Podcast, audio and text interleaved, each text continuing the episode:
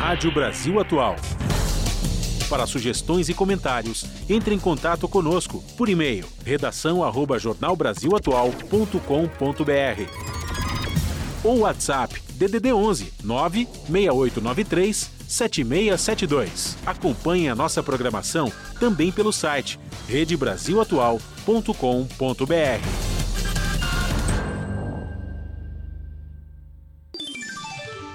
Pontualmente, 5 horas. Começa agora Jornal Brasil Atual. Produção em parceria com Brasil de Fato movimentos populares, política, direitos humanos, economia, mundo do trabalho, cultura e prestação de serviço. Jornal Brasil Atual. Olá, muito boa tarde. Hoje é quinta-feira, dia 21 de setembro. Eu sou Rafael Garcia, junto com Cosmo Silva, apresentando mais uma edição do Jornal Brasil Atual. E estas são as manchetes de hoje.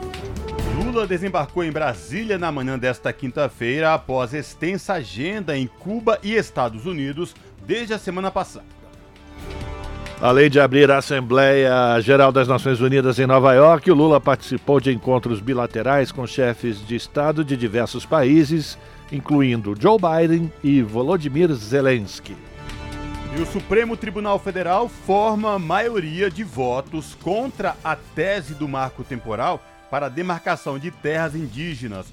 Com o voto dos ministros Fux e Carmen Lúcia, o placar está em 7 a 2. Até agora, apenas os ministros indicados por Bolsonaro votaram a favor.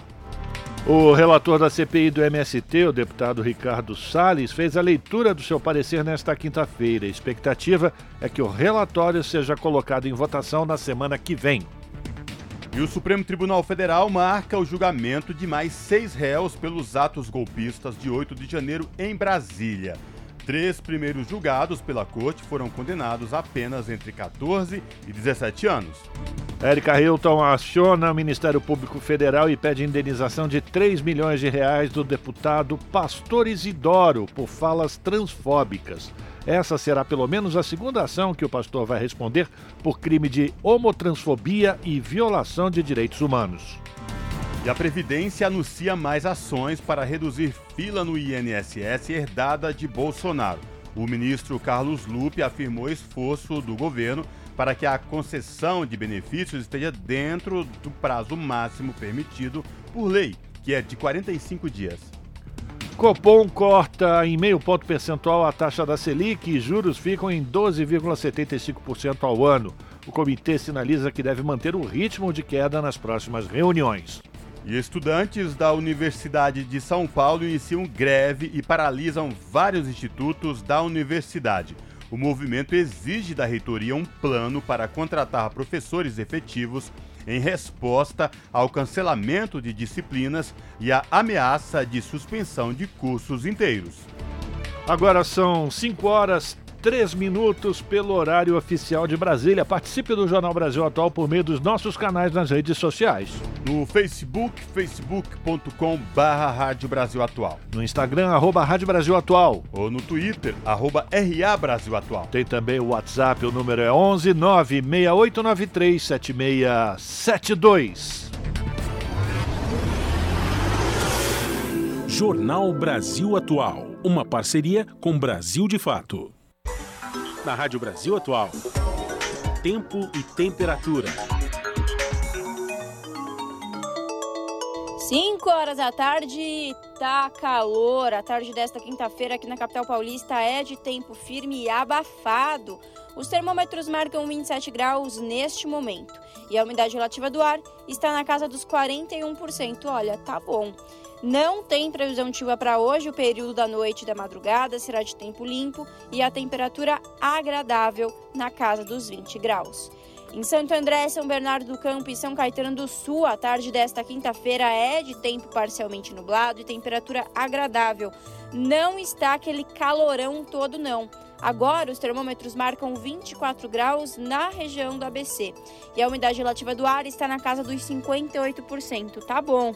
Para hoje não tem previsão de chuva, na madrugada o tempo fica limpo na região do ABC e a temperatura na casa dos 18 graus. A tarde desta quinta-feira, na região de Mogi das Cruzes, também está mais fresca.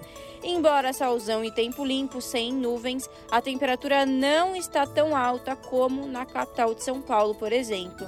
Em Mogi, os termômetros marcam 25 graus neste momento. Para hoje não tem chance de chuva. Na madrugada, o tempo fica limpo e a temperatura na casa dos 17 graus. E em Sorocaba, a tarde desta quinta-feira está ensolarada e abafada. Diferente de Mogi, a temperatura está bem alta agora no final da tarde. Neste momento, 31 graus em Sorocaba. E não tem previsão de chuva para hoje, hein? A madrugada será de tempo limpo e a temperatura fica na casa dos 19 graus. No finalzinho do jornal, eu volto para falar como fica o tempo nesta sexta-feira na Rádio Brasil Atual. Está na hora de dar o serviço. 5 horas, 5 minutos, trânsito aqui na capital de São Paulo. A CT, a Companhia de Engenharia de Tráfego, diz que nesse momento são 463 quilômetros de ruas e avenidas com trânsito lento aqui na capital. A Zona Oeste é a pior região, apresentando 163 quilômetros de lentidão. A Zona Sul vem em seguida com 105, Zona Norte 79 Zona Leste 70, região central 46 e a CET informa que a previsão, a tendência é de crescimento desse índice de congestionamento daqui para frente. Então o trânsito deve piorar em toda a cidade de São Paulo e lembrando que a partir de agora até as 8 da noite, carros com placas finais 7 e 8 estão proibidos de circular aqui no centro expandido de São Paulo. Vamos saber como é que está a situação do transporte público sobre trilhos com Cosmo Silva. Boa tarde, Cosmo Silva. Boa tarde, Rafael Garcia e ouvintes do Jornal da Rádio Brasil Atual, 5 horas e 6 minutos. O metrô informa que todas as linhas operam em situação de normalidade nesta tarde de quinta-feira. O passageiro, portanto, não vai encontrar nenhum problema caso haja necessidade de utilizar as linhas do metrô aqui da cidade de São Paulo. E esta mesma situação se repete nos trens da CPTM, que é a Companhia Paulista de Trens Metropolitanos, que atende a capital e região da Grande São Paulo, incluindo o ABC Paulista. Portanto, o passageiro que utiliza as linhas da CPTM nesta tarde de quinta-feira também não vai encontrar nenhum problema. E a situação para quem pretende pegar as rodovias Anchieta ou Rodovia dos Imigrantes rumo à Baixada Santista ou que vem da Baixada para o ABC e capital utilizando as duas rodovias, Rafael Garcia. Pois é, Cosmo e ouvinte, se você vai para a Baixada agora, prepare-se porque você vai pegar a Operação Comboio em vigor. Quer dizer que baixou a neblina no Alto da Serra, a Polícia Rodoviária Estadual faz um bloqueio na altura da praça de pedágio das duas rodovias, forma um grupo de carros ou caminhões e descem em comboio a serra para diminuir a chance de acontecer algum engavetamento. Portanto, vamos lá. Na rodovia dos imigrantes, o trânsito é lento do quilômetro 32 até o 47. E na rodovia Anchieta, do 31 até o 40, trânsito lento por conta da operação comboio. Lá na rodovia Cônego Domênico Rangoni, a Piaçaguera Guarujá, também existe 4 quilômetros de congestionamento, trânsito lento, isso por, no sentido São Paulo, isso por conta de uma obra que tem interdição parcial da pista. Já na rodovia Padre Manuel da Nóbrega, que liga a Baixada Santista ao litoral sul, não há nenhum ponto de congestionamento, segundo a concessionária. No sentido de São Paulo, também não há nenhum ponto de congestionamento. Portanto, essa é a situação no momento. Neblina no Alto da Serra, tem que ter mais atenção ainda por conta da baixa visibilidade. Se você vai pegar a estrada agora, meu amigo, minha amiga, boa viagem e continua ligado aqui na Rádio Brasil Atual.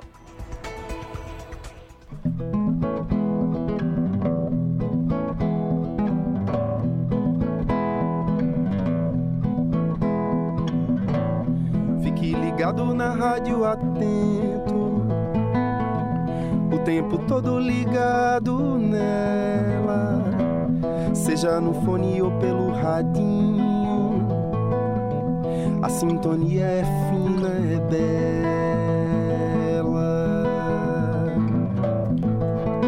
Rádio Brasil Atual.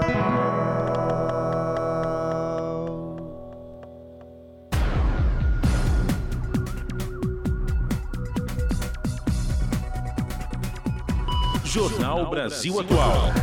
Edição da tarde. São 5 horas e 9 minutos.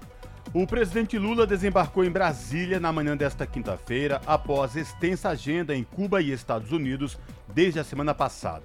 Segundo o governo, essa viagem encerra o primeiro ciclo de trabalho de Lula para reposicionar o Brasil no cenário internacional.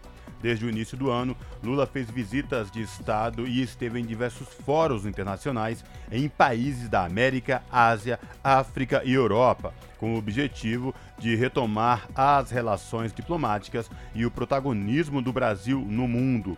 De acordo com a Secretaria de Comunicação Social da Presidência, a intensa agenda de viagens ao exterior resultou, resultou diretamente em 111 bilhões e 500 milhões de reais em novos investimentos para o país. Hoje, o presidente permaneceu na presidência, residência oficial no Palácio do Alvorada. Após os meses de giro internacional, ele fará uma pausa e passará por uma cirurgia no quadril, prevista para ocorrer no dia 29 de setembro em Brasília. Lula tem artrose na cabeça do fêmur, que é o desgaste na cartilagem que reveste as articulações e vem se queixando de dores com mais frequência. A recuperação leva cerca de seis semanas, mas antes disso, Lula deve voltar a despachar do Palácio do Alvorada. 5 horas 10 minutos e ontem o Lula se reuniu com o presidente dos Estados Unidos, Joe Biden. Eles lançaram uma iniciativa para promover o trabalho digno no mundo e quem vai trazer mais informações sobre esse encontro é o repórter Gésio Passos. Lula defendeu o fortalecimento dos sindicatos e novas regras de proteção trabalhista. Para os dois países, os desafios globais, com as mudanças climáticas e o aumento da desigualdade econômica, devem colocar os trabalhadores no centro das soluções políticas. O presidente Lula apresentou os cinco desafios urgentes que os dois países vão enfrentar juntos.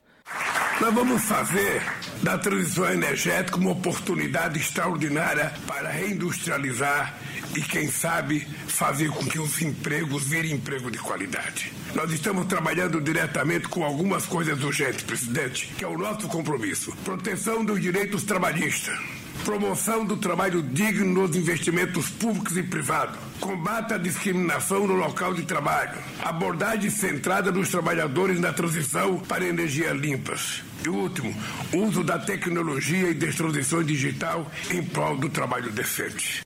O presidente americano Joe Biden convidou movimentos sindicais e líderes mundiais a se somarem a este esforço dos dois países. Vamos ouvir com a tradução do evento. Apoiar os trabalhadores significa que ninguém seja deixado para trás através dessa nova parceria com os movimentos trabalhistas. Vamos promover trabalho de qualidade através, inclusive, de negociação coletiva.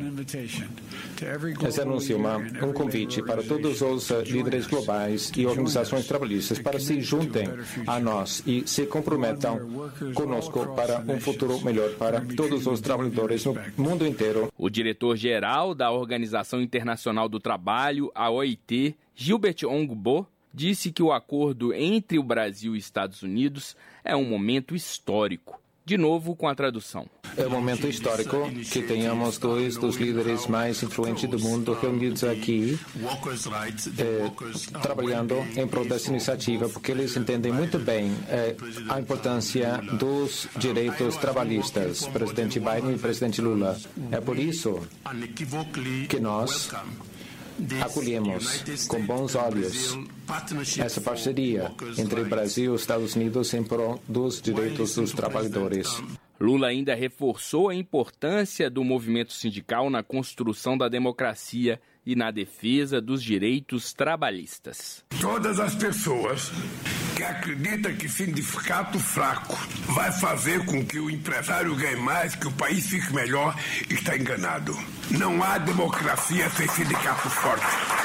Porque o sindicato é efetivamente quem fala pelo trabalhador para tentar defender os seus direitos.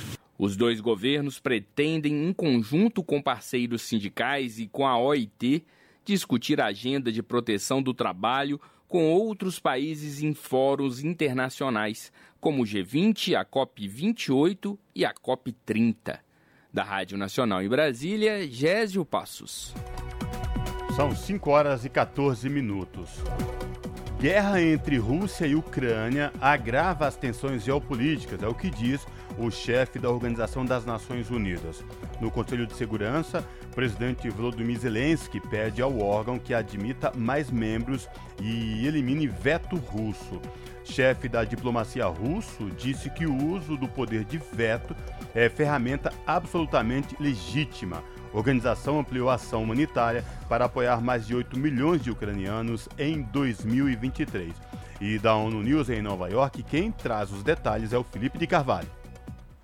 O Conselho de Segurança realizou esta quarta-feira uma sessão especial intitulada Defendendo os Objetivos e Princípios da Carta da ONU através do multilateralismo, manutenção da paz e da segurança na Ucrânia. O secretário-geral Antônio Guterres disse que a invasão da Rússia à Ucrânia é condenada pela ONU. Para ele, o conflito agrava as tensões e divisões geopolíticas, ameaçando a estabilidade regional, aumentando a ameaça nuclear e criando fissuras profundas num mundo cada vez mais multipolar. O presidente Volodymyr Zelensky, que discursou no encontro, considerou a invasão russa como agressão criminosa e não provocada contra sua nação, com o objetivo de tomar o território e os recursos da Ucrânia. Вето в руках агресора ось те, що загнало ООН в глухий кут. Para o líder ucraniano, Moscou deveria perder o poder de veto sobre o órgão das Nações Unidas. A Rússia é um membro permanente do Conselho e pode impedir a adoção de qualquer decisão. Zelensky disse que a maior parte do mundo reconhece a verdade sobre a guerra. Em discurso, o ministro das Relações Exteriores da Rússia, Sergei Lavrov, defendeu que os Estados-membros ocidentais do Conselho de Segurança teriam dado permissão à Ucrânia para violar a Carta da ONU. К тому же применение вето – абсолютно легитимный инструмент, предусмотренный в уставе. O chefe da diplomacia russa disse que o uso do poder de veto pelo seu país é uma ferramenta absolutamente legítima, estabelecida na carta, e alegou interferência flagrante e aberta nos assuntos internos da Ucrânia. No início da sessão especial, o embaixador da Rússia junto à ONU, Vassily Nebenzia, protestou contra a participação de Zelensky no evento por motivos de procedimento ao primeiro-ministro albanês Ed Rama, que presidiu o Conselho. Ainda em sua intervenção no Conselho, o líder das Nações Unidas pediu o fim imediato de ataques a civis e às infraestruturas. A organização estima que quase metade da população da Ucrânia, ou cerca de 18 milhões de pessoas, carece de auxílio e proteção humanitária. Da ONU News em Nova York, Felipe de Carvalho. 5 horas e 17 minutos e ontem o presidente Lula também conversou com o presidente da Ucrânia, o Volodymyr Zelensky, em Nova York. E segundo a diplomacia, o encontro ocorreu em um clima de entendimento mútuo, sem desentendimentos. Quem traz os detalhes desse encontro é novamente o repórter da Agência Nacional, o Gésio Passos. A afirmação foi do ministro de Relações Exteriores do Brasil, Mauro Vieira, após a reunião nesta quarta-feira em Nova York. No que diz respeito diretamente à questão da guerra na Ucrânia, o presidente Zelensky expôs sua posição e, e sua visão da situação. O presidente Lula perguntou como ele via a situação e como poderia evoluir. Foi uma troca de informações muito boa, muito transparente e num clima de entendimento mútuo. Não há, de forma alguma, nenhum desentendimento entre os dois chefes de Estado. O ministro Mauro Vieira reforçou que o Brasil está disposto a se encontrar com todos os países em busca da paz. Lula foi uh, no sentido de buscar a paz para acabar com o sofrimento que existe, com a guerra, com as mortes, com a destruição e reafirmou ao presidente uh, Zelensky a posição muito clara e constante do Brasil uh, desde o início do seu governo de que o Brasil condena a invasão territorial, o Brasil defende os princípios da Carta da ONU e que quer por todas as formas possíveis, promover um diálogo para a paz. Pelas redes sociais, Zelensky afirmou que a reunião com Lula foi honesta e construtiva para as relações bilaterais e nos esforços de paz. O ucraniano ainda disse que um representante brasileiro continuará participando das reuniões de paz convocadas pelo país, mas sem a Rússia. Os dois presidentes também discutiram as relações bilaterais e sobre a necessidade de uma reforma da governança global, em especial do Conselho de Segurança da ONU. Foi o primeiro encontro presencial entre os dois mandatários. Lula já havia se comunicado por telefone e por videoconferência com Zelensky. Da Rádio Nacional em Brasília, Gésio Passos. Você está ouvindo Jornal, Jornal Brasil, Brasil, Atual.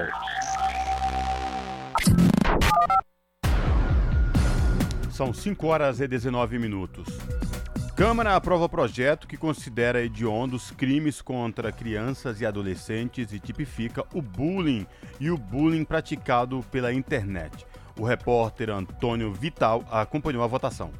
Deputados e deputadas aprovaram um projeto que considera hediondos crimes praticados contra crianças e adolescentes e cria tipos penais, ou seja, passa a considerar crimes oficialmente a prática de bullying e o chamado cyberbullying, que é o bullying praticado pela internet. A proposta define como bullying a intimidação sistemática praticada contra criança e adolescente. O projeto, apresentado pelo deputado Osmar Terra, do MDB do Rio Grande do Sul, acrescenta no Código Penal a prática desse crime, mesmo quando praticado pela internet, com penas que podem ser de multa até prisão de dois a quatro anos.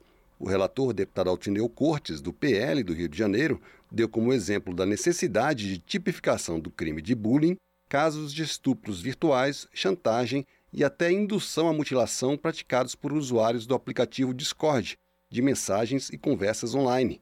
O projeto também altera o Código Penal para considerar hediondos os crimes de sequestro, cárcere privado ou tráfico de crianças ou adolescentes. Também será considerado hediondo forçar crianças ou adolescentes a participar de cenas de pornografia e sexo. Da mesma forma, passa a ser hediondo o crime de induzir suicídio ou automutilação por meio da internet. A pena atual para esse crime, de seis meses a dois anos de prisão, será duplicada se o autor for administrador ou responsável por grupo, comunidade ou rede virtual. Condenados por crimes hediondos têm que cumprir pena inicialmente em regime fechado e não têm direito a indulto e outros benefícios. O projeto foi aprovado de maneira simbólica, sem votos contrários, com apoio de deputados de todos os partidos.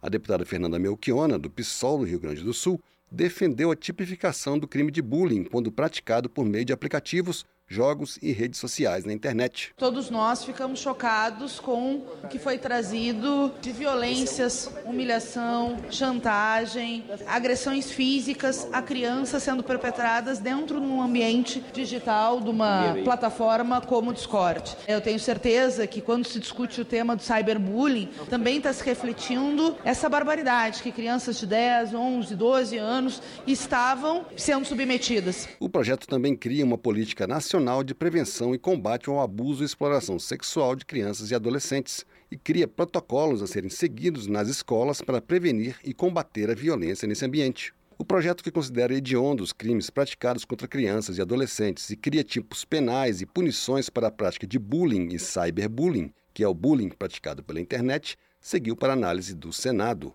Da Rádio Câmara de Brasília, Antônio Vital. São 5 horas e 22 minutos. Participantes de seminário pedem combate à LGBTfobia e acesso a serviços de saúde por pessoas trans. A repórter Lara Raj acompanhou o segundo dia do evento. Participantes do 20 Seminário LGBTQIA, do Congresso Nacional, apontaram demandas prioritárias para a comunidade, incluindo o enfrentamento da LGBTfobia e da violência, o acesso a serviços de saúde habilitados para o atendimento de pessoas trans, além da inclusão dessas pessoas no mercado de trabalho e no sistema previdenciário. Representante do Ministério da Saúde, Flávia Teixeira, informou que em 2016 existiam apenas nove serviços de saúde habilitados para o atendimento das pessoas trans no SUS e que entre 2019 e 2022 nenhum serviço novo foi habilitado. E a gente passa agora para 22 serviços habilitados no Brasil de 2023. Ah, então a gente teve em oito meses a gente dobrou a quantidade de serviços nesse país e a gente ainda avançou mais um pouquinho. O compromisso do Ministério é de que os serviços cheguem a todos os estados do país, além da redução das filas para cirurgias de readequação genital. Representante do Conselho Nacional LGBTQIA, Bruna Benevides considera o enfrentamento da LGBTfobia como pauta central, especialmente no ambiente educacional. Ela afirmou que a dificuldade de avançar na pauta é maior no legislativo, entre todos os poderes, e a saída é avançar nos outros poderes, especialmente no executivo. Procurador da República Lucas Almeida informou das ações da Procuradoria Federal dos Direitos dos Cidadãos sobre questões que afetam a população LGBTQIA. Entre elas, nota técnica convidando o Estado brasileiro a rever em documentos oficiais como passaporte os campos de pai e mãe, para substituí-los por filiação. Ele sugeriu encaminhamento também do legislativo nesse sentido. A Procuradoria também divulgou nota pública em que reitera a inconstitucionalidade de projetos projetos de lei que vedam o uso de banheiros por pessoas trans conforme suas identidades de gênero. Mais recentemente, encaminhamos uma nota técnica de edição a um Dia Nacional de Combate ao Lesbocídio ou ao Lesbo-ódio. Então, esse movimento, ainda muito conservador, que ataca, sobretudo, mulheres lésbicas, pretas, periféricas, é, sugerimos ao Congresso Nacional e ao Poder Executivo a adoção de políticas públicas que enfrentem de forma séria e comprometida esse tema que cada vez mais se torna urgente já o procurador do Trabalho, Igor Souza Gonçalves, pediu que a Câmara discuta medidas para a capacitação e a profissionalização das pessoas LGBTQIA, e formule projetos de lei com medidas afirmativas para a contratação desse público. A assessora de Participação Social e Diversidade do Ministério da Previdência Social, Amanda Anderson, disse que é preciso pensar no envelhecimento da população trans e na inserção dessa população no sistema previdenciário. Lembrando que mais de 90% da população trans no Brasil trabalha trabalha na prostituição. Segundo ela, desde maio, o Ministério implementa o projeto Educação Previdenciária para a População LGBT.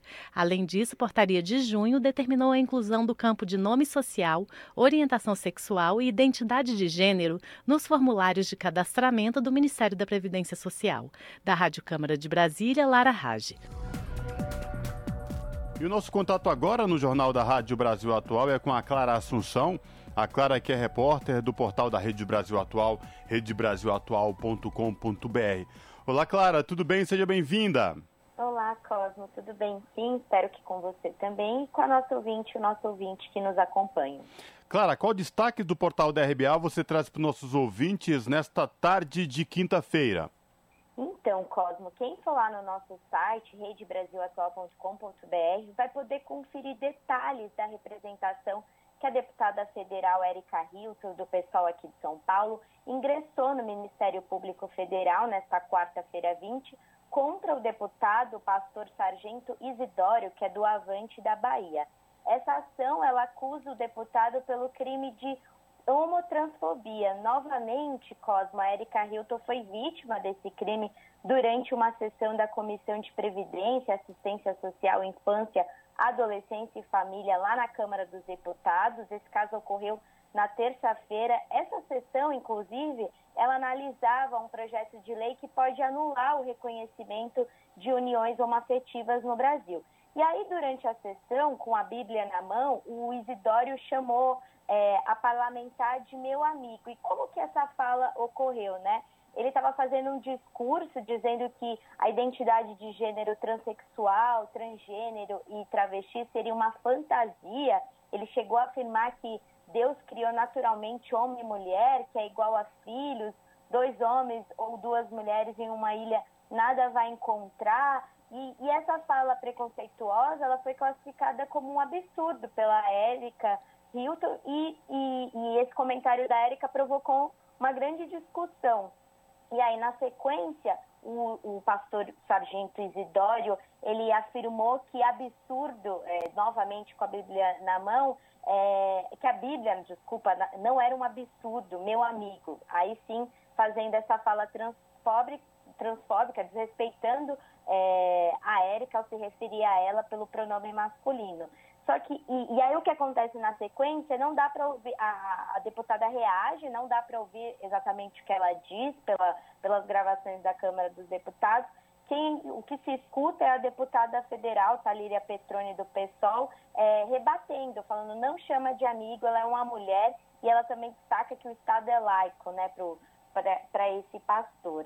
E, e o caso vem repercutindo, a Eric ingressou com essa ação ontem, na quarta-feira, é, e ela inclusive pede uma indenização no valor de 3 milhões por danos morais coletivos. De acordo com a Érica, essa indenização ela vai ser usada para financiar a estrutura de centros de cidadania LGBTQIA+, ou entidades de acolhimento e promoção de direitos da comunidade atingida, assim como projetos que beneficiem essa população ou, alternativamente, a reserva de valores no Fundo de Direitos Difusos para projetos que integrarem esse rol de temática. Porque vale a gente ressaltar aqui, Cosmo, é, é crime transfobia, está prevista no artigo 20 da Lei 7.716, a lei que trata do racismo, e, e o, o, a postura do pastor Sargento, ela também pode ser enquadrada no crime relativo à violência política de gênero, né?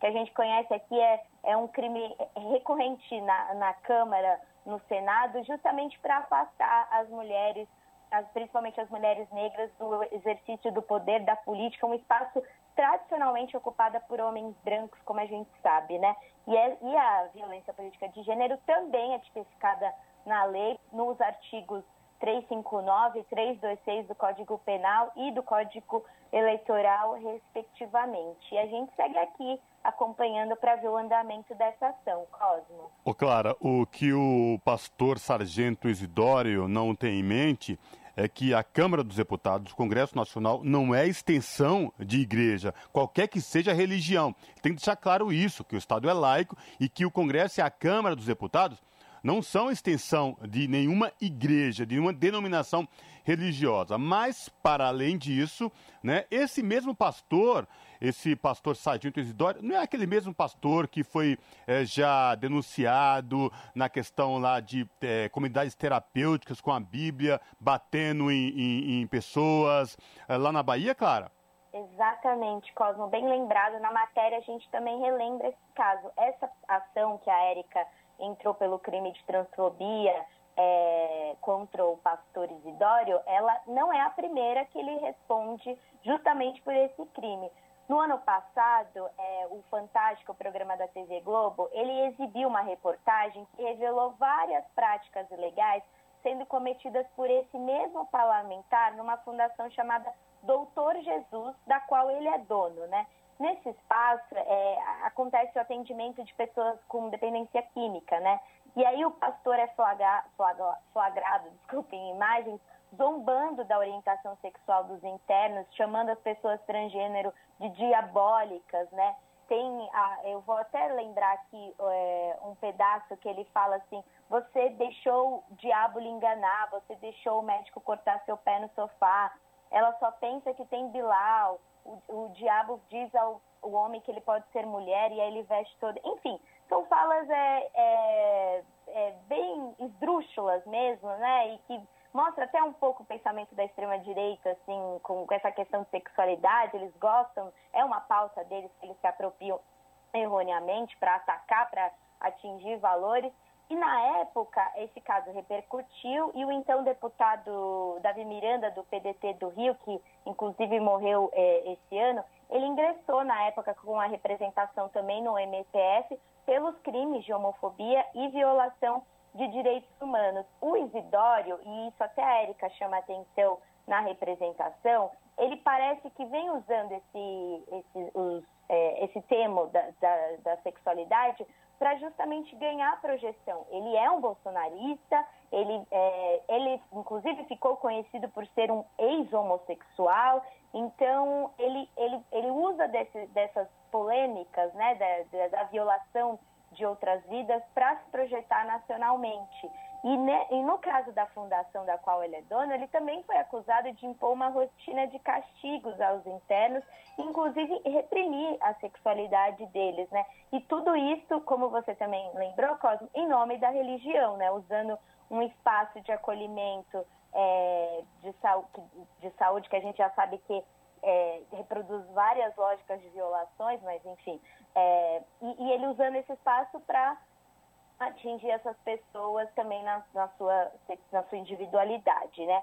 E aí ele responde por essa ação no, no MPF e na época também o, o, deputado lembrou que era um absurdo ter um parlamentar que deveria conhecer as leis desse país cometendo descaradamente o crime de homofobia.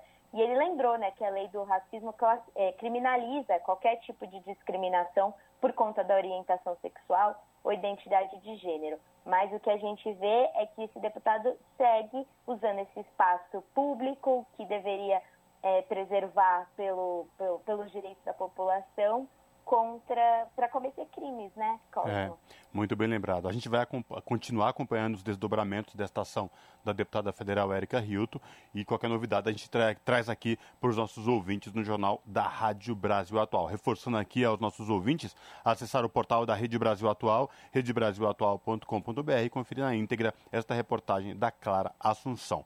Clara, obrigado mais uma vez por falar com a gente e até uma próxima, viu? Abraço. Eu que agradeço o espaço, Cosmo. Até uma próxima. Falamos aqui com a Clara Assunção, no jornal Brasil Atual. 5 horas e 35 minutos e o Supremo Tribunal Federal definiu o período de 26 de setembro até o dia 2 de outubro para o julgamento de mais seis réus pelos atos golpistas de 8 de janeiro. Os detalhes com Ana Lúcia Caldas. Serão julgados os réus João Lucas Vale de Fone, Reginaldo Carlos Begeato Garcia, Jupira Silvana da Cruz Rodrigues, Nilma Lacerda Alves, Davis Baek e Moacir José dos Santos. Os procuradores e advogados devem enviar as sustentações orais até às 23 horas e 59 minutos do dia que antecede o julgamento. Pela modalidade virtual, os ministros inserem os votos no sistema eletrônico e não há deliberação presencial. O julgamento é aberto com o voto do relator. Em resposta ao pedido feito do ministro Alexandre de Moraes, a presidente do Supremo Tribunal Federal, Rosa Weber, decidiu que esses julgamentos vão acontecer no plenário virtual como forma de acelerar o processo. Cerca de 200 réus ainda devem ser julgados pela Corte.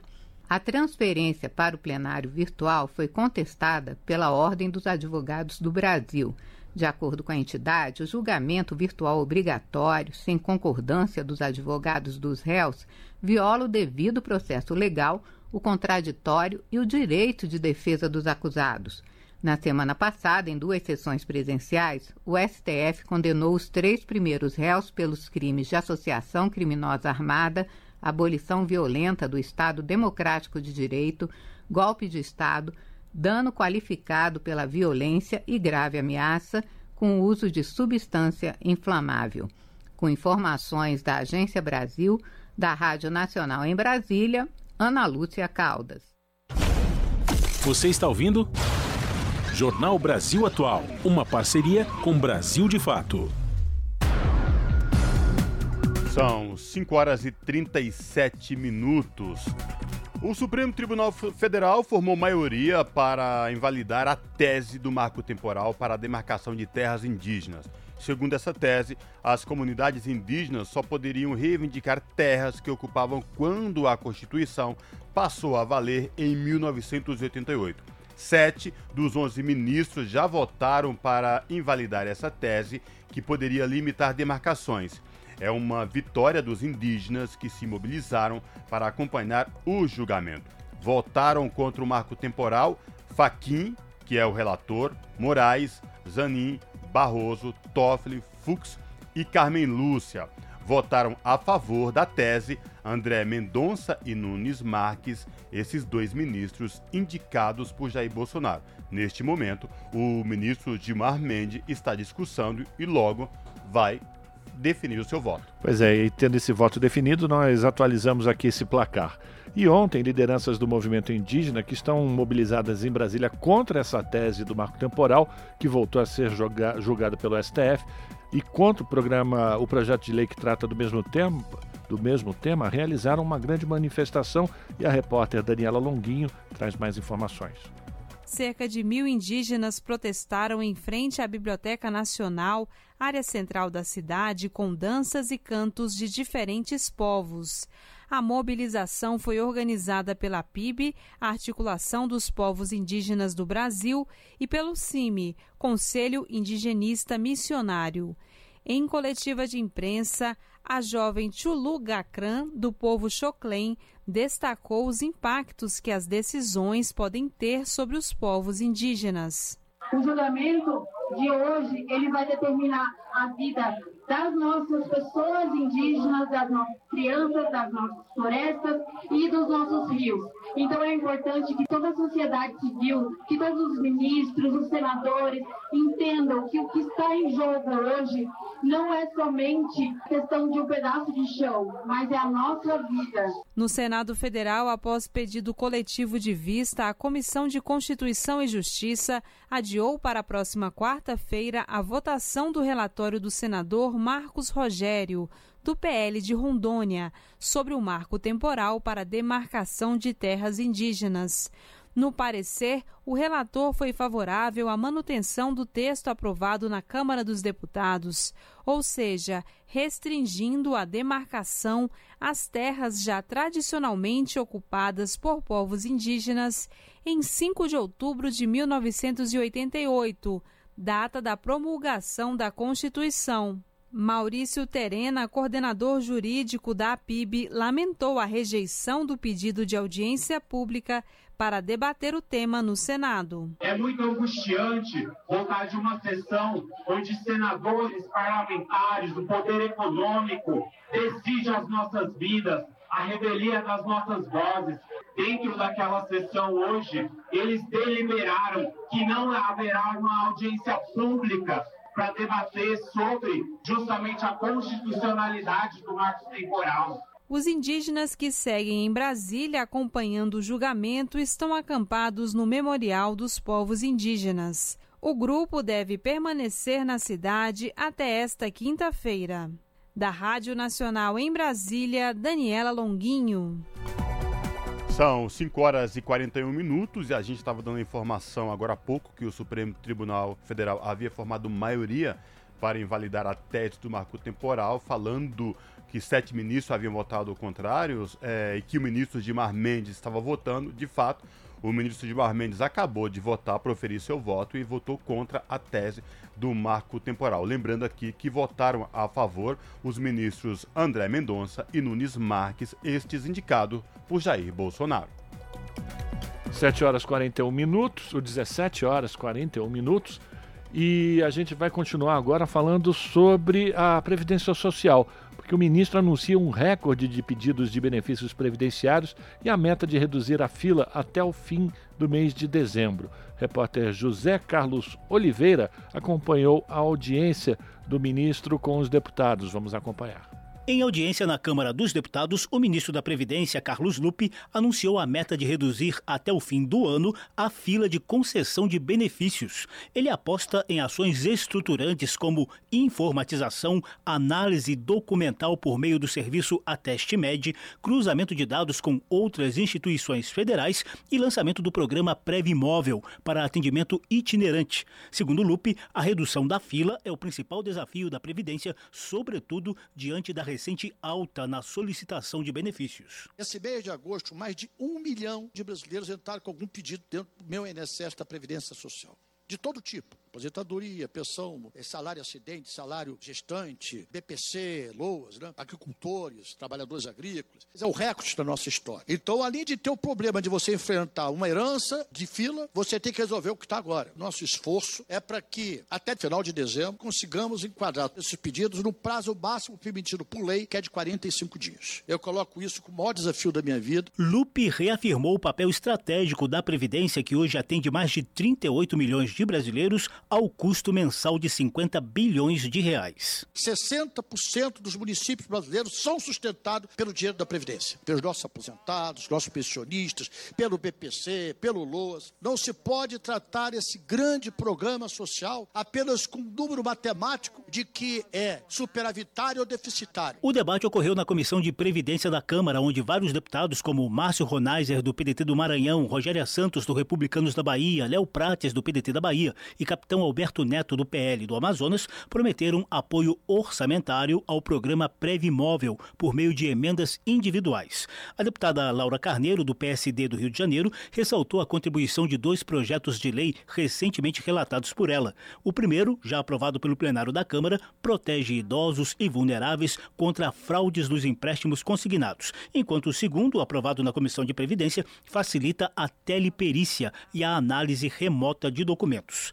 O empréstimo consignado foi o tema da audiência de Carlos Lupe, que teve a convocação transformada em convite na Comissão de Previdência. A iniciativa foi do deputado capitão Alberto Neto, para quem as recentes mudanças nas taxas de juro do consignado vêm empurrando idosos e carentes para créditos predatórios.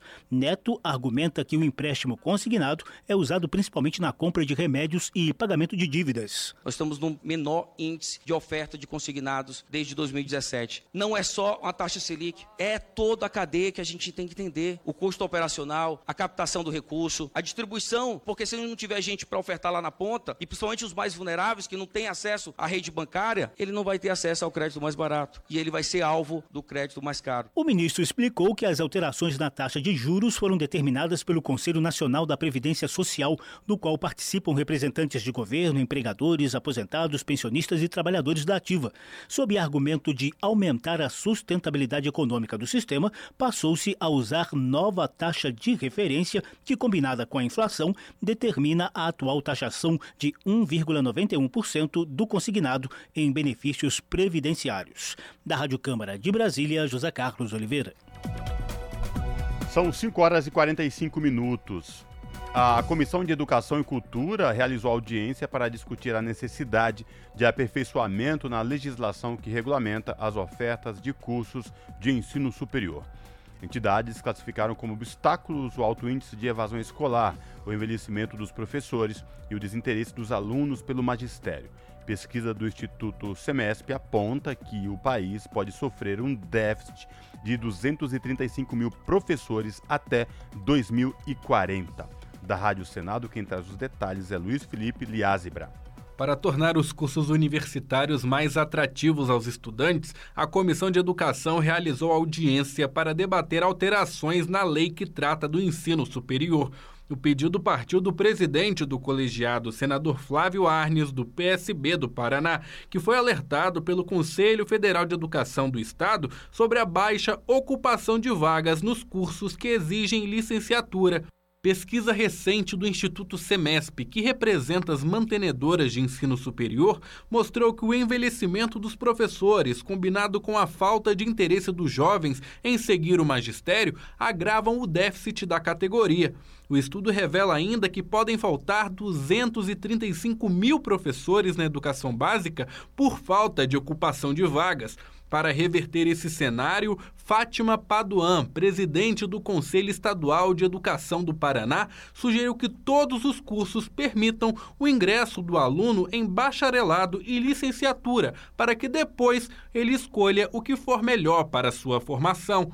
Segundo resolução do Ministério da Educação, apenas educação física tem essa possibilidade de ingresso único. Essa condição de ingresso único, com a possibilidade de dois percursos formativos, atualmente é exclusiva do referido curso. Contudo, entendemos que a ampliação da permissão deve ser estendida para os demais cursos que, por suas especificidades, possibilitem tal oferta, tendo em vista que o curso habilitar para mais de uma área é uma opção mais atrativa para os futuros professores e pode auxiliar na ocupação efetiva dos referidos cursos. O presidente da Associação Brasileira de Reitores das Universidades Estaduais e Municipais, Odilon de Moraes, ressaltou que as alterações devem contemplar a formação dos professores com valorização salarial e flexibilidade, por exemplo. Ele diz que deixar a profissão mais atrativa é urgente. Odilon declarou ainda que foram feitas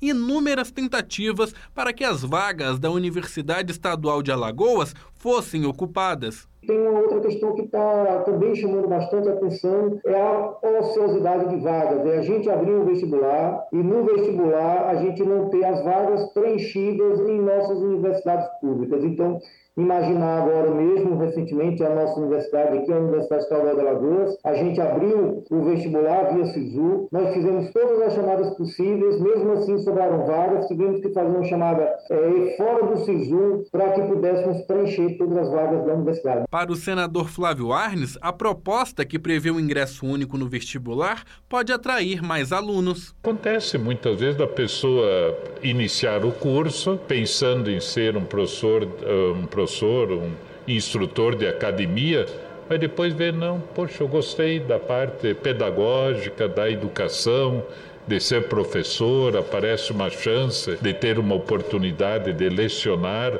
ou de fazer um concurso. Então, como abrir mais perspectivas para os alunos, para os acadêmicos também. A próxima audiência sobre o tema vai contar com a presença do MEC e do Conselho Nacional de Educação, sob a supervisão de Pedro Pincer, da Rádio Senado, Luiz Felipe Liázebra.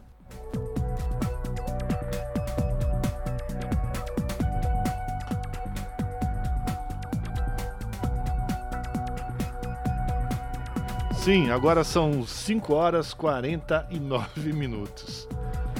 Greve da USP. Estudantes se mobilizam por contratação de mais professores. Sobre a mobilização, a Luana Ibelli, que é apresentadora do programa Central do Brasil, exibido aqui na TVT, conversou com João Castro, que é estudante de letras. Ele denuncia que cursos do departamento podem ser interrompidos por falta de docentes. Vamos acompanhar. Desde segunda-feira, estudantes da Faculdade de Letras da USP estão em greve. Eles pedem contratações de novos professores e, segundo os estudantes, o funcionamento de alguns cursos dentro do Departamento de Letras está ameaçado por falta de docentes. Outros cursos também estão aderindo à paralisação. Para falar mais sobre essa mobilização dos alunos e as reivindicações aí da greve, eu converso agora com o João Castro, aluno de letras e integrante do Centro Acadêmico de Estudos Linguísticos e Literários, Oswald Andrade. Oi, João, obrigada pela presença aqui com a gente hoje. Bem, é uma honra poder estar falando aqui. É, a gente vem participando aí de um processo muito grande de mobilização aqui na Letras, nos demais cursos também aqui da FEFELEST, que vem sofrendo com o processo de sucateamento é, sucessiva aí por parte da reitoria. Pois é, João, a gente está sabendo né, que existe uma questão da falta de professores na faculdade de letras e tem até departamentos que podem não oferecer vagas no ano que vem justamente por falta de recurso. Eu queria que você falasse, na verdade, não por falta de recurso, desculpa, por falta de docentes. Eu queria que você explicasse essa situação para a gente.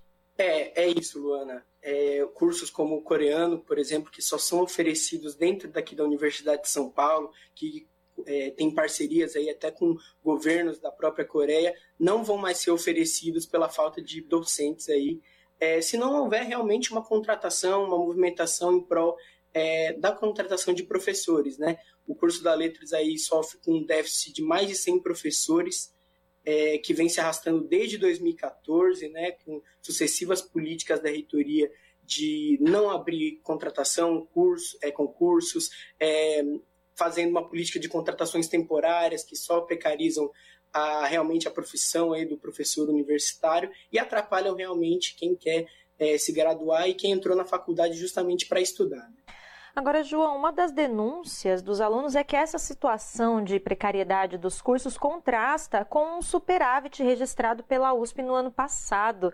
Dá para dizer que existe falta de recursos que justifique essa falta de docentes nesses cursos ou você acha que existe, vocês estudantes avaliam que existe alguma outra motivação aí para esse desmonte? Não, de forma alguma. Né? É, a USP ano passado fechou com um superávit orçamentário de mais de 6 bilhões de reais é, existe uma política sistemática aí de desmonte dentro das faculdades de ciências humanas, né? então letras, geografia, história, é, ciências sociais, até mesmo, por exemplo, cursos como jornalismo, que não fazem parte da própria FEFELESH aqui na USP, em detrimento de cursos é, como administração, economia, que fazem realmente uma inserção dentro do mercado financeiro. Né? Então, existe realmente um posicionamento é, da reitoria com políticas de realmente tirar dos cursos né, de ciências humanas em detrimento dos cursos que realmente fazem parte do sistema financeiro e podem acarretar né, um, um superávit financeiro para a universidade, né, contra, contrastando com a produção é, política, a produção acadêmica que é vista né, dentro dos cursos de ciências humanas. Pois é, outras unidades acadêmicas então até cogitam aderir à greve. Você falou que tem outras unidades aí que também enfrentam problemas. Queria que você falasse um pouquinho quais são essas unidades que aí estão cogitando fortalecer essa greve e que e se elas também estão enfrentando essas dificuldades, assim como a Faculdade de Letras. Sim, dentro da FEFELESH, né, da Faculdade de Ciências Humanas, a Geografia, a História, as Ciências Sociais e a Filosofia já aderiram à greve.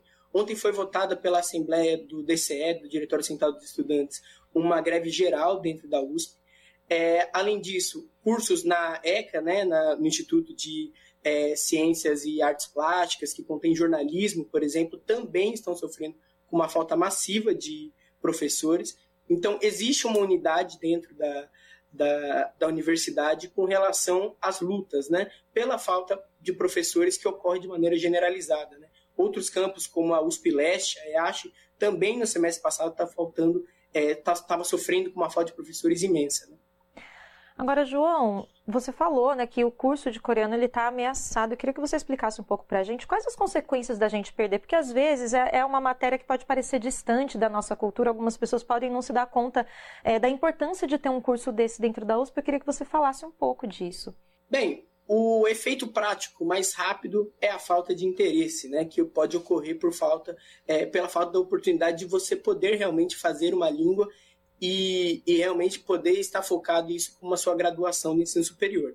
Mas também ocorre uma falta é, perda de cultura, de enriquecimento cultural muito grande, porque os cursos né, de faculdade de ensino superior aqui da Letras, da USP, não são baseados apenas num curso de língua, ocorre também uma troca cultural muito grande, intercâmbios e até mesmo é, matérias mesmo que você que são oferecidas como é, cultura coreana, ensino literário da literatura coreana e isso tudo é perdido, né? Quando não tem realmente o oferecimento das matérias, das vagas e é uma perda de uma produção cultural que é muito enriquecedora tanto para o Brasil, tanto para a Coreia, tanto para os estudantes. Então é uma conexão que é perdida mesmo. E para os próximos dias de greve, quais atividades aí estão previstas, João? Bem, a gente vai ter assembleias diárias né, aqui na Letras para realmente definir quais são as próximas atitudes a serem tomadas. Estão é, ocorrendo, hoje ocorreu também, vão ocorrer nos próximos dias, é, rodas abertas com professores, em que as situações vão serem levantadas. É, manifestações também estão sendo marcadas junto também com o DCE e o Centro Acadêmico aqui da Letras. E é isso, é muito importante todo mundo que quiser colar, para que todo mundo possa ficar realmente ciente dos problemas que a gente vem enfrentando. Isso aí, João. Te agradeço então a sua participação e as informações. Convido as pessoas a se informarem mais também, porque a universidade pública não é só dos estudantes, é de todos nós. Existe uma produção que beneficia também a sociedade. Então fica aí esse registro. Obrigada, João. Até uma próxima oportunidade. Obrigado, viu? Muito obrigado a todos. Nós conversamos com João Castro, aluno de Letras e integrante do Centro Acadêmico de Estudos Linguísticos e Literários Oswald de Andrade. São 5 horas e 57 minutos. O relator da CPI do MST, Ricardo Salles, fez a leitura do seu parecer nesta quinta-feira. O deputado bolsonarista, que se tornou réu por ter facilitado e o contrabando de madeira ilegal para os Estados Unidos e para a Europa, terá o relatório votado na semana que vem. E quem traz mais detalhes para a gente agora é a Priscila Mazenotti.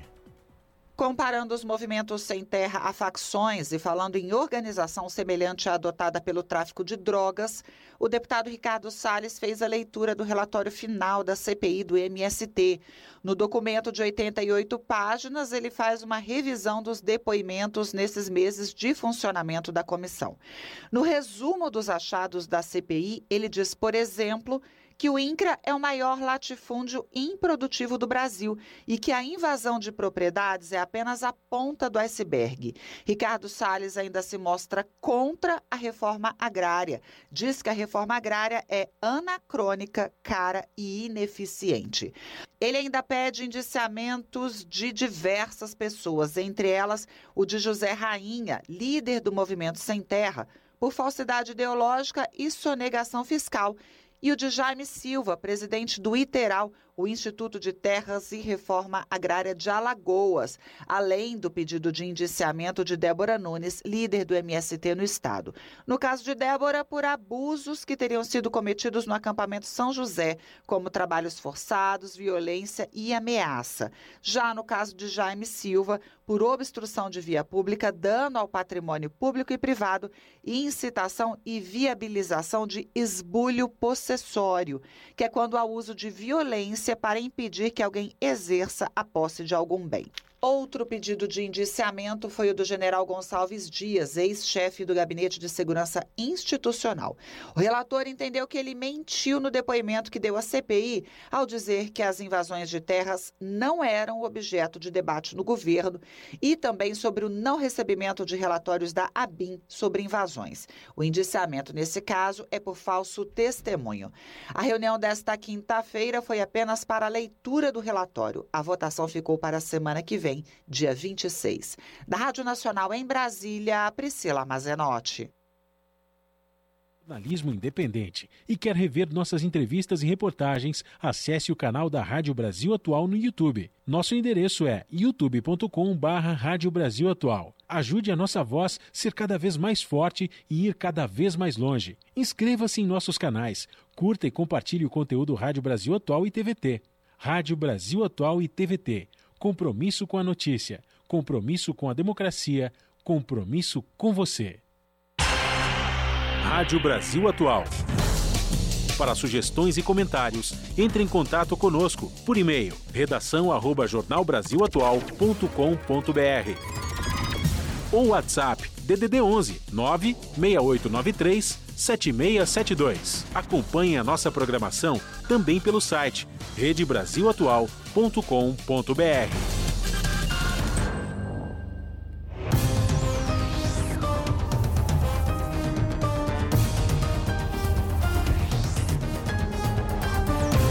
Dezoito horas, chegou o momento da nossa conexão direto com a redação da TVT para saber da apresentadora Ana Flávia Quitério, quais destaques de logo mais do seu jornal, que começa pontualmente às 7 da noite aqui na TVT, canal 44.1 digital em São Paulo e também na Grande São Paulo e transmitido no YouTube da TVT, youtube.com TVT. Olá Ana Flávia, quais destaques de hoje do seu jornal? Alô, alô, Cosmo, Rafa, uma excelente noite a vocês e a todos os ouvintes da Rádio Brasil Atual. Bom, quinta-feira quase terminando, ainda não, né? Tanto é que o jornal mal começou e antes que ele comece, vamos aos destaques, claro, da edição desta quinta para vocês. Bom, o futuro da indústria paulista foi debatido em um evento realizado hoje na Assembleia Legislativa, proposto pelo deputado Teonílio Barba, do PT. Durante esse encontro, o Diese apresentou uma, um cenário preocupante que indica perda de espaço no cenário nacional. E além desse dado alarmante, é, também temos a questão da queda, que foi e muito sentida na questão dos empregos, que foi uma perda de 481 mil postos de trabalho, o equivalente a 13,6%, isso de 2011 a 2021. Outro assunto, apesar da busca por energias limpas, o investimento na produção e exploração de petróleo segue consumindo investimento trilionário dos governos em todo o mundo. Um problema no momento em que o planeta precisa enfrentar o aquecimento global. E a gente já consegue sentir na pele, no clima, os resultados desse aquecimento global. Inclusive, também é sobre isso que vamos falar na previsão do tempo. Afinal de contas, é, afinal de contas, os próximos cinco dias, né, o IMET já emitiu um sinal de alerta vermelho, que vão ser dias de altas temperaturas, mais do que o normal. Já sabemos que o verão também vai ser de grandes registros de temperaturas elevadas, mais do que o normal. E também a primavera vai ser quase que um verão. E aí eu imagino o que vai ser o verão. O que podemos fazer de definição para um verão? Se a primavera vai ser, né, com temperaturas aproximadas do que seria o verão brasileiro e o nosso verão, como é que vai ser? Pois é, isso me assusta um pouco. E aí eu pergunto a vocês, como é que vocês se sentem diante dessa situação, né? Porque acaba sendo uma situação de vulnerabilidade, a gente não sabe o que vai acontecer. A gente inclusive sempre está noticiando queimadas e essa época, pelo fato da umidade relativa do ar, enfim, o tempo está mais seco, é muito propício ao aumento de incêndios em matas. Então envolve muitas coisas, né? As pessoas que vivem próximos aos ribe os ribeirinhos, por exemplo, que vivem próximos a margens de rios, é, em florestas, na mata, os próprios animais, né? Populações que ali vivem dentro da mata. Então, é uma preocupação e aí é um questionamento. E o que estamos fazendo para mudar isso? A gente tem que começar a mudança de agora, a partir de agora, porque mais para frente vai ser tarde demais. Então, a nossa geração, as próximas, né, a próxima geração, não vai ter muito o que fazer. Bom, mudando de assunto, saindo do clima, foi lançado no Rio de Janeiro um livro que conta a trajetória de 30 anos da ação da cidadania a ONG criada pelo sociólogo, vocês se lembram, o Herbert de Souza, o Betinho, é voltada pra, para o combate à fome. A publicação traz memórias de dirigentes, funcionários e voluntários que atuaram no combate à fome e à desigualdade ao longo das três décadas da organização, que foi de extrema e continua sendo de extrema importância. Personagens do passado e do presente que seguem fazendo toda a diferença.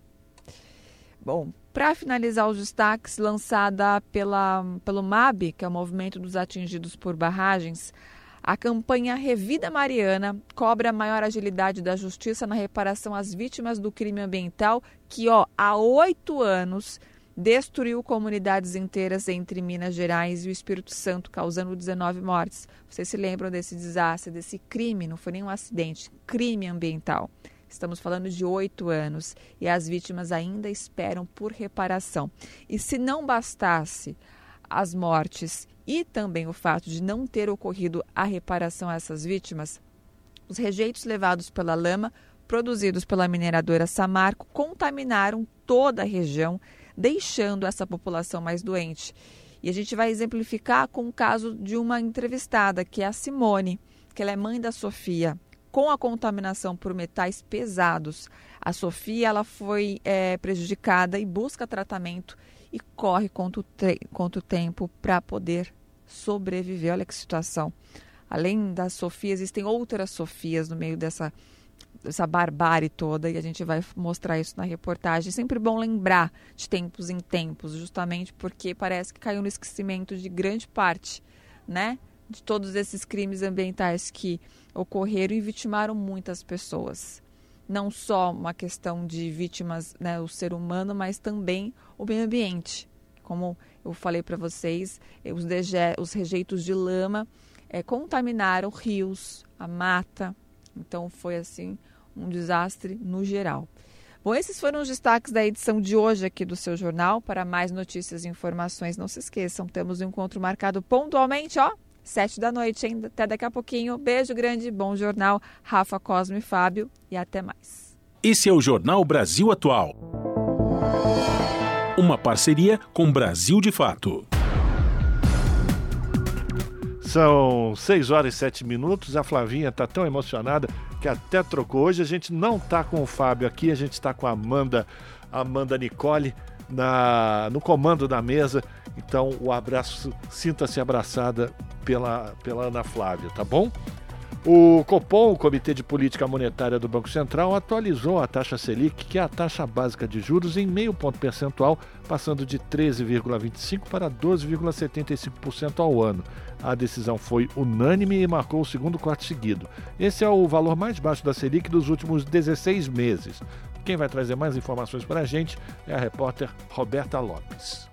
Segundo o BC, a redução é compatível com a estratégia de convergência da inflação para o centro da meta, além de assegurar a estabilidade de preços. Contudo, o Copom enfatizou a necessidade de se manter uma política contracionista. O objetivo é manter a inflação dentro do que foi estabelecido pelo Banco Central para este ano, que é de 3,25%, podendo oscilar entre 1,75% e 4,75% e também garantir as metas projetadas para 2024 e 2025. A preocupação é um cenário de desaceleração da economia nos próximos trimestres. Além disso, apesar das medidas mais recentes de inflação mostrarem queda, elas ainda estão acima do esperado. A expectativa para o IPCA, Índice de Preços ao Consumidor Amplo, para este e os próximos anos,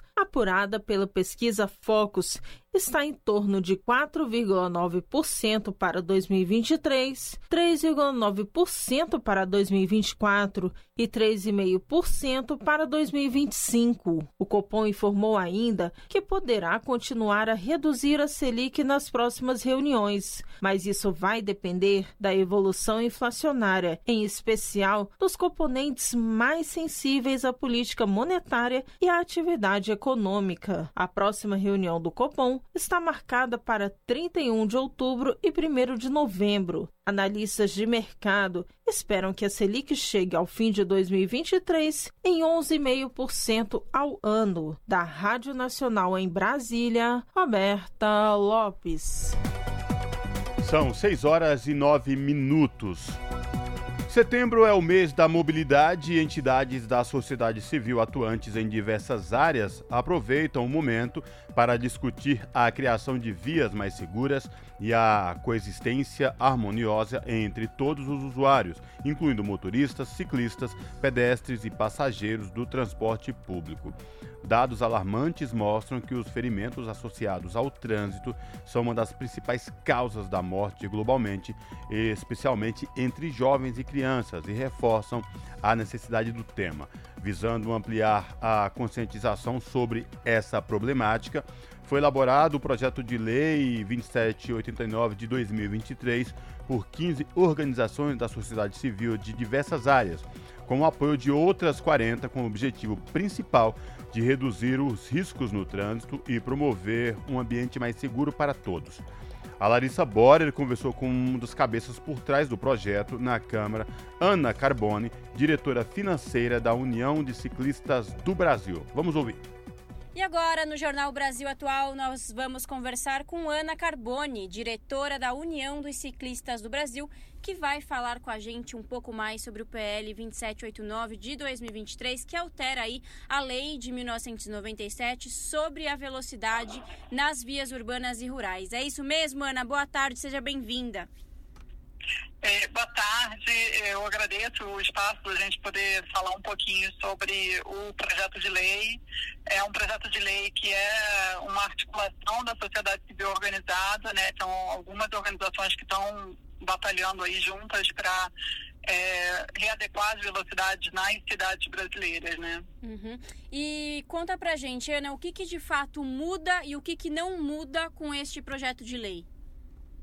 Então, a proposta é a alteração de três artigos do Código de Trânsito, né, do artigo 61, que trata de velocidades, e do 218, que fala sobre a fiscalização, e o 280 sobre a autuação.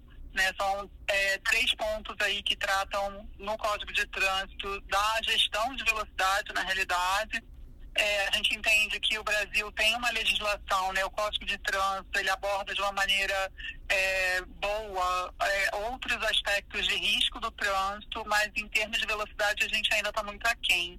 A ideia é que a gente é, mude a forma que a velocidade é estabelecida. Né? Então, ao invés de a gente com, né, tem, tomar em conta apenas a característica técnica da via, que o seu uso, né, é, no momento que você tiver é, uma via que tenha muitos muita interação né, entre pessoas, veículos, é, que a velocidade seja compatível com, esse, com essa utilização. É, a gente tem aí já o nosso Código de Trânsito, né, ele ele é um bom, uma boa legislação, mas em termos de velocidade a gente ainda está aquém. A ideia é que a gente consiga fazer essa mudança, é, no, principalmente na, no perímetro urbano. Uhum. E, e, quando a gente fala de reduzir a velocidade, todos ganham com isso, né, Ana? Além do trânsito fluir, a gente evita muitos acidentes. Tem o caso aí do ator Kaique Brito, que foi atravessar a rua e foi atingido por um carro que estava dentro da velocidade que era permitida e mesmo assim o acidente dele foi, foi bem feio, né, Ana? Então esse, esse PL, ele tem aí o intuito até de poupar vidas, né? A vida do pedestre, do ciclista, do motorista. Sim, a gente tem aí uma epidemia de mortes no trânsito no Brasil, né? É, a, o, o, sinistro que aconteceu, né? A gente agora mudou a terminologia, não é mais acidente, é sinistro. Uhum. O Código de Trânsito já foi alterado nesse sentido. É, os sinistros de trânsito no Brasil, é, eles é, têm acontecido, né, tem aumentado o seu número, né, esse é, esse é, uma, é uma tristeza, porque a gente está na segunda década de ação, né, é, para redução de mortes e lesões, né, então é, a gente entrou segunda década, segunda década com aumento de mortes no trânsito. Né, isso tem um impacto, não, né, não, obviamente a perda da vida ela é né, impagável, né, assim, você não tem como mensurar, mas você tem aí um impacto também na questão é, da, da, previdência, né, perda de, de, renda, você tem aí um impacto mais global, mais amplo, é, e a, a, violência no trânsito ela impede a gente de utilizar os modos ativos, né, porque ele, é, a velocidade ela é uma barreira né? Tem muita gente que tem medo de utilizar modais ativos exatamente porque a gente tem vias que não são é, amigáveis uhum. para as pessoas. É, o caso do, do ator, né, ele trouxe à luz o quanto é, é absurda a velocidade na orla do Rio de Janeiro, né? Porque são 70 km por hora.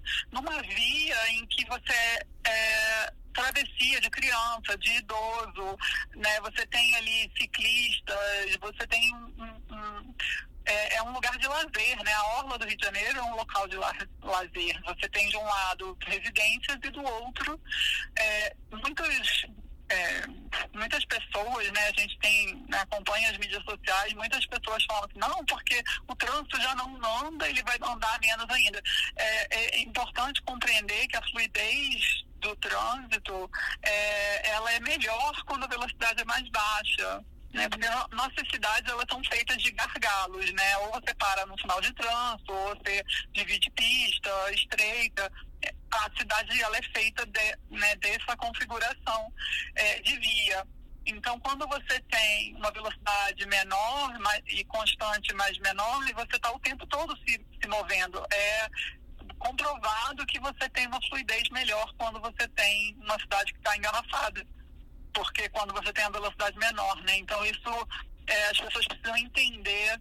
É, eu sempre dou um exemplo que é fácil de compreender, né? A, a ponte Rio-Niterói, ela, ela engarrafava é, mais a 110 do que hoje ela engarrafa a 80 Exatamente. E é aquela coisa, né, Ana? No começo, muita gente é contra. Com cinto de segurança foi a mesma coisa. No começo, quando virou obrigatório, né? No começo de 1990, uhum. ninguém queria usar e o povo tinha uns argumentos muito nada a ver, né? Do tipo, o carro é meu, a vida é minha. E de fato, o uso de, do cinto fez com que o número de acidentes fatais, de, de sinistros, né, diminuíssem. Uhum. Sim. É, e é, é, a questão da velocidade, ela, a gente hoje tem aí um número bem absurdo de motociclistas mortos, né? Isso é algo que né, tem um impacto imediato na vida das pessoas, assim, se você tem um trânsito menos violento, né? É, é, todo mundo é protegido, né? Quem é usuário do carro. A gente tem reações, né? É, também teve a mesma questão em relação à cadeirinha, em relação é, à alcoolemia. A, são diversas é, regras, né? Que a gente ver aí reações contrárias e que são fundamentais para a gente ter um trânsito é, seguro. A gente, as mortes na, na via elas são evitáveis. Né? A gente pode, é, a visão zero, né, ela tem essa, essa premissa né, de que zero mortes no trânsito são aceitáveis porque elas são, são situações que podem ser evitadas. Né? A gente precisa entender que é, a gente precisa readequar a velocidade, sim, mas a gente precisa fazer isso é, com o redesenho da via, por exemplo, né, para que você tenha uma via, não que induza a velocidade, mas que é, faça com que aquele motorista tenha uma condução é, segura né, que é, é a, a, o conceito do sistema seguro, né, de você ter uma, uma, um conjunto de ações e de medidas que façam com que esse motorista tenha um comportamento adequado. Perfeito. Né? Então, é isso que a gente busca com esse PL. A gente quer é, mudar a legislação, né, readequar a velocidade, a gente propõe no PL baixar a velocidade, né, é, propõe também a inclusão da, da fiscalização por velocidade média, que não existe essa possibilidade no Brasil hoje, é, e é, é isso que a gente está buscando, né, que é, a gestão da velocidade ela seja algo é, inerente, né, às, às cidades, né, e um ponto muito importante é que a, as cidades elas já podem fazer essa mudança baseada no que a gente está propondo no projeto de lei. É, o que a gente entende da necessidade de mudar a legislação federal é para que isso seja é, uma, uma mudança, né, é, uma política de Estado, né, que isso seja, que não mude é, e que seja algo perene, né? A gente já tem cidades no Brasil que vêm com sucesso, fazendo a readequação de velocidade. É, Fortaleza é um exemplo excelente, Curitiba é um exemplo excelente, São Paulo é um exemplo excelente. Então a gente já tem cidades aí que já estão readequando a velocidade baseado é, no uso das vias, né? Então é, é, esse é o recado importante. Uhum. E Ana, em que pé está o PL? O que, que falta para ele ser aprovado e ir para a sanção presidencial? Então, a gente tá, ele, ele foi, foi protocolado esse ano, né? A gente é, fez essa articulação. O PL ele tem né, um autor principal, mas ele tem também outros é, oito coautores, né? No, no, total são nove deputados que estão aí apoiando o PL de diversos campos políticos e de diversos estados é, ele, nesse momento o PL está pensado a duas grandes árvores de é, apensados, né, porque tem é, PLs que tratam de temas similares, não idênticos, mas similares. Então a gente está fazendo um esforço político para fazer essa separação, né, para que o PL seja considerado no seu mérito próprio. Uhum. Então, nesse momento, a gente está o PL está na Câmara de Deputados e a gente está fazendo esse esforço. É, eu vou ter reuniões é, essa semana agora, que a gente está na Semana da Mobilidade, então eu vou ter reuniões na Câmara essa semana para a gente tentar é, fazer essa, é, esse processo, né. A gente teve um apoio muito importante do Ministério da Saúde, porque é uma, é um ministério que né, é, entende bem qual é o impacto positivo que a gente pode ter é, na, com a aprovação desse PL. Então, a gente está trabalhando com assessoria legislativa, estamos é, fazendo, né, a gente está propondo agora uma, uma é, audiência pública né, conjunta na, na, na Comissão de Saúde e na Comissão de Viação e Transporte é, para a gente ampliar esse debate, para exatamente a gente trazer à baila aí todas as dúvidas que as pessoas têm, que os deputados têm, que a gente, para a gente poder de fato é, conseguir avançar. Perfeito, é isso. A gente vai continuar repercutindo este assunto aqui na Rádio Brasil Atual e mantendo todos os nossos ouvintes informados. Ana, muito obrigada pela participação e até a próxima. Muito obrigada. Conversamos aqui com Ana Carbone, diretora da União dos Ciclistas do Brasil. Jornal Brasil Atual. São 6 horas e 22 minutos e acabou agora há pouco o julgamento que estava no Supremo Tribunal Federal do marco temporal, com o voto da ministra Rosa Weber, presidenta da corte. O Supremo chegou ao placar de nove votos contrário à tese do marco temporal e dois favoráveis. Lembrando, esses dois votos favoráveis à tese do marco temporal foram dos ministros uh, uh, Nunes Marques e o André Mendonça, esses dois últimos ministros indicados por Jair Bolsonaro. Tá aí, portanto, o placar de 9 a 2 contra a tese do marco temporal. 6 horas e 22 minutos, agora a gente fala de saúde ou de outra preocupação, porque a atualização do boletim Infogripe da Fiocruz continua mostrando um ligeiro aumento dos casos de síndrome respiratória aguda grave associadas à Covid. E quem vai trazer mais informações é a Fabiana Sampaio. O coordenador do Infogripe, Marcelo Gomes, afirma que o cenário é similar ao da semana passada, com o Rio de Janeiro apresentando uma situação mais clara de aumento. O que chama, continua chamando a atenção é esse, essa retomada aí do crescimento da Covid, especialmente no né, Rio de Janeiro, São Paulo e no estado do Goiás. É um processo lento, tá? o Rio de Janeiro que chama um pouco mais atenção, que é onde a situação já está mais clara. O pesquisador volta a destacar a importância da vacina contra a Covid nesse nesse momento. Em função dessa retomada que nós estamos observando, né, fica claro ainda mais importante a necessidade das pessoas estarem em dia com a vacinação contra a Covid-19. Né? A gente sabe que é, nós estamos aí com a vacina bivalente, agora disponível para a maior parte das faixas etárias, né, para toda a população adulta, parte dos adolescentes também, das crianças. Então é simplesmente fundamental. Né? E mesmo aquelas faixas etárias que, é, para as quais a, a bivalente não, não está aprovada para uso ainda, né, estarem em dia com a vacina disponível para a sua faixa etária é fundamental.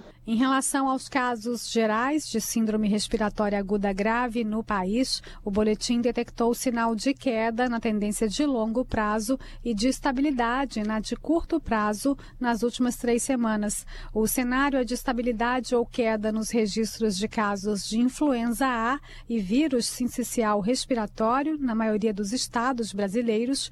Já em relação ao rinovírus, o boletim afirma que, apesar de ainda ter um volume expressivo no número de ocorrências em alguns estados, principalmente em crianças e pré-adolescentes, há uma tendência de interrupção no crescimento ou início de queda.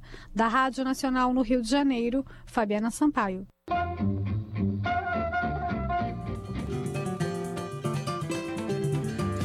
Mosaico Cultural, uma produção Rádio Agência Brasil de Fato.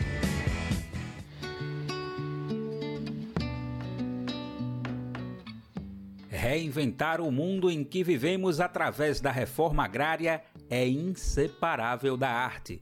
É assim que a artista Gê Oliveira, do grupo As Cantadeiras, vê a importância das duas áreas que, na luta, perpassam gerações. A arte, ela cumpriu e cumpre um papel fundamental é, na resistência e na luta. E a arte ela está intrínseca à luta, né? Quando a gente faz uma ocupação, a primeira coisa que a gente faz, a gente canta, né? E solta foguete e tal. E, então, assim, e, e, a, e o cantar, né, é uma forma de resistência, assim, do povo permanecer, né? Há mais de quatro décadas, artistas vêm pautando mudanças estruturais na sociedade em defesa do direito à terra e pela diversidade de grupos identitários. O cantor e compositor Chico César, por exemplo, compara essas realidades na terra e entre os povos. Acho que as monoculturas são muito maléficas, né? Às vezes nós temos uma vasta extensão de terra que produz só cana, outro lugar que só produz laranja, outro lugar que só produz soja transgênica, e nós precisamos de que essa que a produção de várias coisas várias, se misturem, né? Então nós precisamos isso tanto na arte quanto é, na terra. Nós precisamos ter a produção dos quilombolas, a produção dos indígenas, a produção LGBTQI+, etc., das mulheres, das mulheres negras, etc. Nesse sentido, Carla Lupe, da direção nacional do Coletivo de Cultura do MST, Movimento dos Trabalhadores Rurais Sem Terra, destaca a importância de eventos como a Feira Nacional da Reforma Agrária. Acho que esse encontro dos artistas com o Sem Terra na feira é essa demonstração que acho que a gente vai lá beber no Paulo Freire, né? Que reivindica uma ideia de que fazer arte é uma forma de fazer política. Nos 40 anos do MST, vários artistas de diversas linguagens entraram na trajetória de luta pela reforma agrária e pela construção de um modo de vida mais justo em todos os territórios do país, como destaca Carla. E acho que é essa demonstração de que em todas as áreas das artes há essa possibilidade, essa necessidade de encontro, né, do campo com a cidade, com a arte, com a cultura. Isso produz um caldo que ajuda você a pensar no novo. E isso é muito atual. Nós vivemos essa crise de como é que as pessoas se encantam pela política, de como elas participam para pensar em fazer mudança na sua realidade, no Brasil ou no mundo. A arte, eu acho que ela provoca esse pensar diferente. Esse é o nosso país, essa é a nossa bandeira. Do Recife, da Rádio Brasil de Fato, com reportagem de Beatriz Drag Ramos. Locução Daniel Lamir. É por amor a essa pátria Brasil que a gente segue em fileira. Na Rádio Brasil Atual, tempo e temperatura. Esta sexta-feira será mais quente ainda. Na capital paulista, sexta-feira terá a temperatura mais alta da semana. Dia de sol, calor e tempo seco, com máxima de 35 graus e mínima de 18 graus, sem previsão de chuva. Nas regiões de Santo André, São Bernardo do Campo e São Caetano do Sul, tempo quente também. A sexta-feira será de tempo ensolarado, limpo e seco, sem chance de chuva. A temperatura continua bem alta, com máxima de 33 graus na região do ABC e mínima de 19 graus. Em Mogi das Cruzes, mesma coisa. Sexta-feira continua com temperatura alta, tempo abafado e seco, sem chances de chuva, com máxima de 33 graus e mínima de 17 graus. Em Sorocaba, nada diferente, dia extremamente quente. A sexta-feira será de temperatura bem alta, tempo limpo, ensolarado e seco, e não tem previsão de chuva com máxima de 35 graus e mínima de 19 graus. Gente, quando a gente fica exposto ao calor e tempo seco por muito tempo e a gente não se hidrata, o corpo sente. Dá tontura, dá dor de cabeça, dá falta de ar, os tornozelos incham, a pele inflama. É muito importante evitar ficar exposto ao tempo quente do meio-dia às quatro da tarde. Use protetor solar e tome muita água. Larissa Borer, Rádio Brasil Atual. E a gente termina mais uma edição do Jornal Brasil Atual. Não dá tempo para mais nada. Você fica agora com o papo com o Zé Trajano e a gente volta amanhã a partir das 5 da tarde. Até lá!